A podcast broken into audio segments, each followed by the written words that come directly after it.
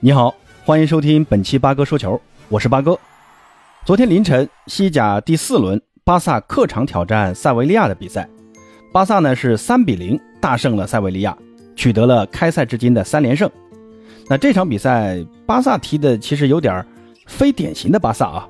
你别看巴萨进了三个球，其实巴萨踢的也并不容易，特别是前面二十分钟，差点啊让塞维利亚给踢懵了。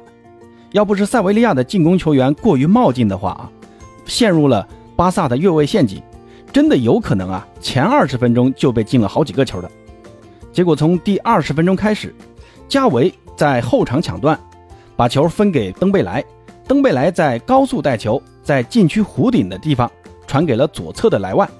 莱万呢，一个挑射是越过了门将，但被塞维利亚的费尔南多在门线前解围出去了。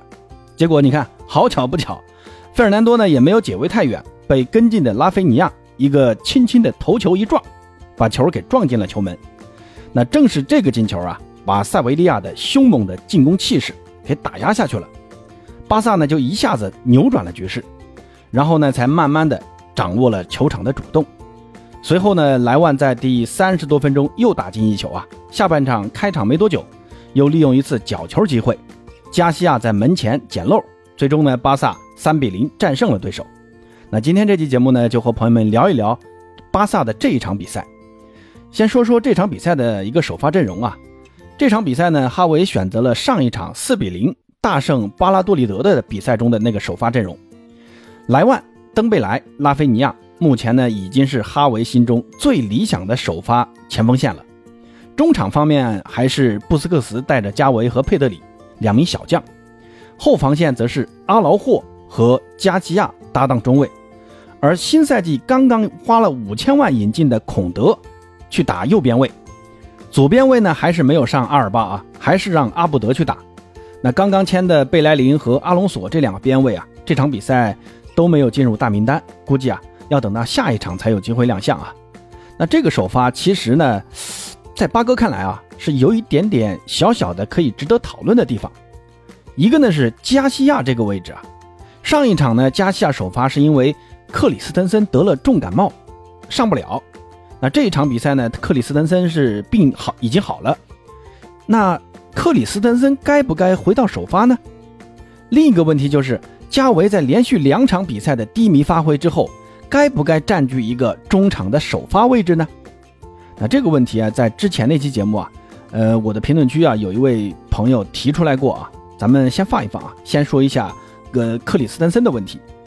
克里斯滕森为什么没有首发啊？我觉得一个是加西亚上一场的发挥其实还是可以的。他在后场的出球这一块，其实比克里斯滕森做的更到位的，因为巴萨的首发中场中没有德容这个推进型球员，那在哈维心中啊，加西亚就是那个从后场发动进攻的起点，尤其是面对塞维利亚这样的强队啊，他们在后场的逼抢肯定也是很到位的，那通过加西亚在后场的控球啊，就可以减少那种不必要的丢失球权，而且加西亚虽然防守能力没有克里斯滕森那么强。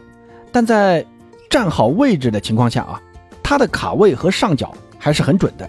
你看上下半场啊，加西亚都各有一次堵枪眼儿，而且在参与进攻方面，加西亚跟阿劳霍还有孔德那都是比较积极的。你看巴萨的角球机会啊，这三个中卫基本都在禁区里面猫着。嗯，巴萨的第三个进球呢，正是加西亚在禁区埋伏打进去的。所以你别看，呃，加西亚瘦小瘦小的啊。但作为巴萨培养出来的青训球员，在巴萨这样的体系里面，那踢的还是很有章法的。那回到第二个问题啊，加维是不是应该继续首发？巴哥觉得啊，哈维还是很看重球队在中前场的一个呃就地反抢的能力的。无论是登贝莱还是拉菲尼亚，他们在丢球后啊，就地反抢都做得很到位的。而中场这一块，目前来看呢，可能也就只有加维算是最积极的，也是最敢于下脚的球员。而且加维的跑动的覆盖面积又大，并不是完全局限在于右路。你看加维啊，他每场比赛数据统计下来，都比队友多跑了两三千米，你就可见一斑了。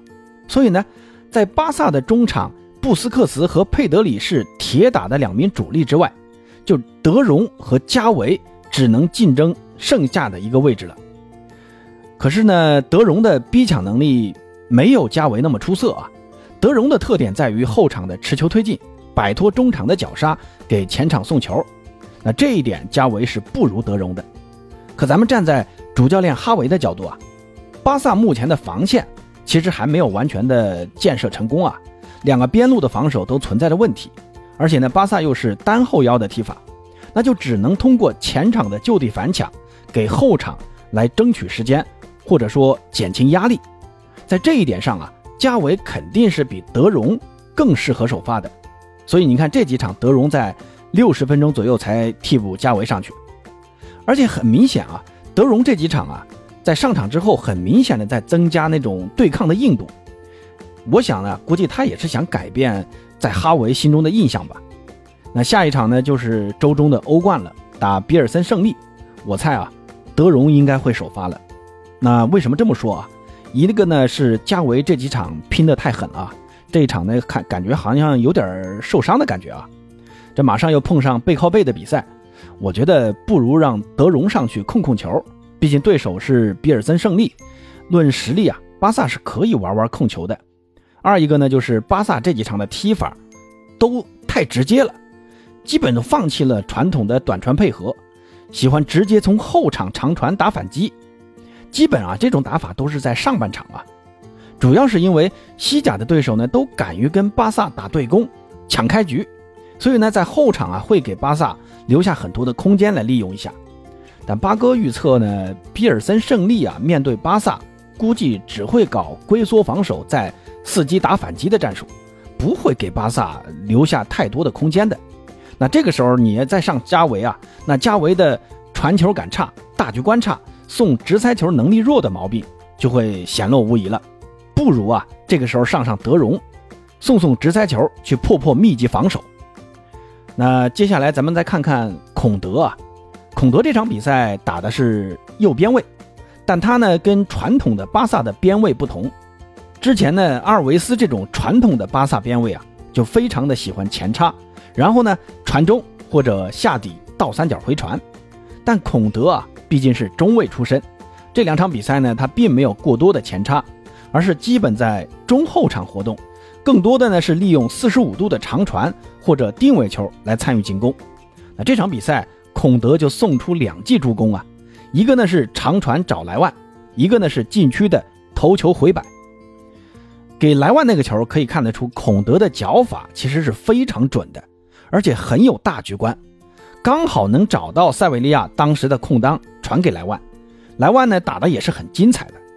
那第二个助攻呢，其实，呃，当时八哥看的时候啊，感觉这个球啊，要是阿劳霍或者皮克在那个位置的话，绝对会自己头球攻门的。但孔德呢，还是很稳妥的回传禁区，没有选择自己打门。然后就是加西亚在门前捡漏了。其实你看孔德的这个球风啊，跟他打的位置有很大的关系啊。一般打中卫的都是把稳妥摆在第一位的，防守和进攻其实都是这个道理的。稳妥一点是吧？能防住或者能进球都可以。这其实呢也是哈维很看重的一个特质啊，那就是希望球员不要过于追求个人表现，要着重于团队。成为一种团队型球员，跟孔德形成鲜明对比的就是登贝莱了。这小子最近传了几个球啊，感觉又开始翘尾巴了。你看这场比赛上半场伤停补时的那个反击，莱万都已经跑到空位上了，他不传，非要自己带，就犹豫了那么一小下啊，被人追上了，最后呢只能自己打，结果偏出了球门，浪费了那一次好机会啊。那这个就有点独狼了啊。当时莱万已经双手往地上指了，就是意思就是说，你这个球传给我，我肯定能进的。要是我在当时场上，我估计要骂娘了啊！再举个例子啊，你看下半场的第五十八分钟，登贝莱在中路接拉菲尼亚在右侧的那个传中，然后他的打门直接就往天上飞了，我当时看了差点要笑死啊！这哥们儿的射门是真的，哎呀，一言难尽啊，真的是会打飞机啊！拉菲尼亚在这场比赛呢，基本都是在右路活动啊。他跟登贝莱之间的换位并不频繁了。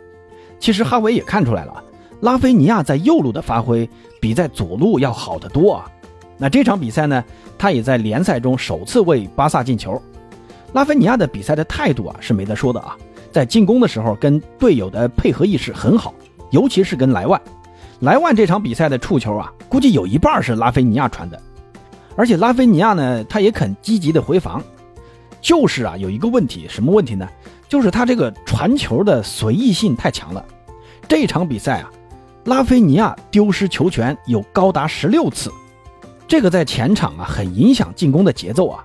这个可能也是巴西球员惯有的通病啊。那说到莱万啊，这场比赛呢，莱万的表现还是一如既往的稳。打进的那个进球呢，又是一粒非常精彩的进球。不知道大家发现没有啊？莱万的进球啊，几乎都可以入选本轮次的五佳球啊。一般容易的球，莱万还不乐意进。下半场其实他还有一次很好的机会，呃，梅开二度的。当时他的那个射门的那个姿态啊，就非常的漂亮。可惜啊，就是被门将碰了一下，没进。但是其实也是射正了的啊。现在呢，莱万已经是四轮。打了打进了五个金球，在射手榜呢已经冲到了并列第一了。之前体坛周报的林良锋老师说莱万是德甲的刷子，去了西甲呢，莱万未必能成为刷子。但就目前来看啊，莱万还真的有可能继续在西甲当刷子。最后呢，咱们再来说说这个赛季状态明显好转的巴萨一号门将特尔施特根。这场比赛呢是巴萨连续两场比赛零封对手，上一场对阵巴拉多利德是四比零，那这一场是三比零，都没有让对手进球。那特尔施特根的发挥呀，就起到了至关重要的作用，在下地和出击的时机选择上，明显比上赛季好了很多啊。我不知道这是不是跟二门纳尼亚的回归有关系啊？你看上赛季啊，内托打二门的时候，感觉啊。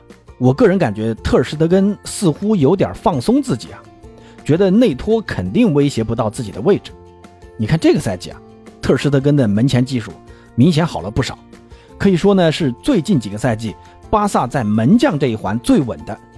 看来啊，这球员还是得有竞争才行啊。不过马上就要打欧冠了啊，不知道二门纳尼亚会不会有机会在欧冠上首发出场？按照巴萨以前的传统呢？一门是打联赛，二门打杯赛，接下来就看看哈维会怎么选择吧。那朋友们对于巴萨最近的三连胜是怎么看的呢？德容又该不该回到首发呢？欢迎在评论区告诉八哥，咱们下期再见。